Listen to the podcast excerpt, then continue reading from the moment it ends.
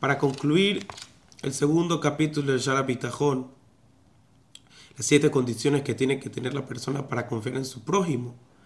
Rabbeinu Bejaye enlista las últimas tres, las últimas dos, perdón.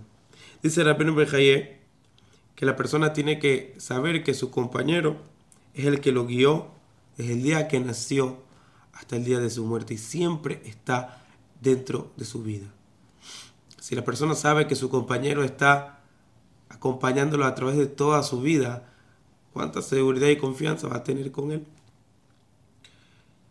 También tiene la persona que saber, la sexta condición es que si no fuera por esa persona, más nadie puede hacerle bien o mal. Ese compañero es el que decide quién le hace bien y quién le hace mal. A la persona que confía en él, cuánta confianza va a tener la persona en este, en este compañero.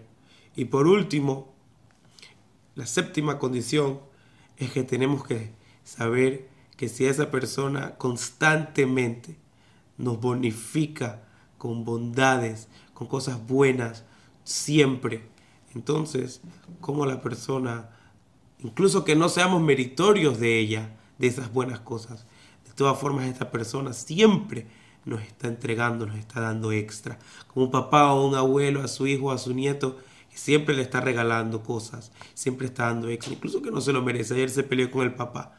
De todas formas, hoy le va a regalar porque hoy es un día nuevo. Sí, también si esa persona sabe que él, su compañero es así con él, cuánta confianza y seguridad va a tener de que siempre le va a mandar las cosas buenas. Y al final Rabbenu Bejayem enfatiza muy fuerte que estas siete condiciones que la persona debe tener para confiar plenamente en su compañero, es imposible que las, las tenga un ser humano. Es imposible confiar en un ser humano al tener estas siete condiciones porque los seres humanos no pueden tener estas siete condiciones a la vez.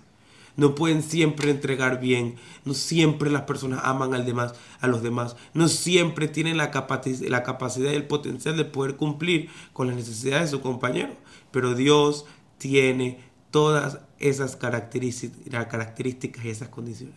Y Rabbeinu Bejaya se va a una lista muy larga de pesukim, de versículos, donde enlista que solo Dios tiene esas siete condiciones y solamente a Él la persona se puede entregar por completo.